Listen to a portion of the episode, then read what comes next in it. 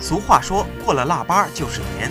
近日，在广州，志愿者们为近六十名街头露宿者精心准备了一场街友春晚，让他们在冬日里感受到温暖和浓浓年味儿。活动现场没有华丽的舞台，也没有绚丽的灯光，歌曲、舞蹈、互动游戏等节目简单却充满温情。